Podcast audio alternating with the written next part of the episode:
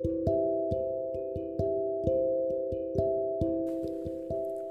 はようございます。お元気でしょうか？今日の聖書の時間となりました。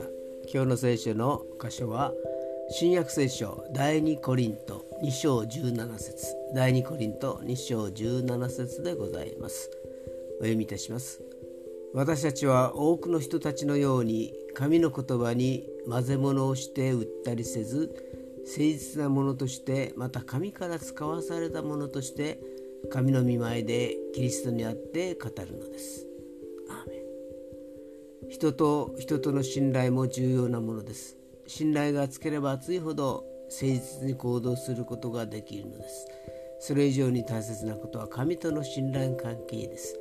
まずは私たちを作られた創造主なる神に信頼を置くことその基盤の上に立って人との信頼を築くことなのです。今日も主により頼むことができますように。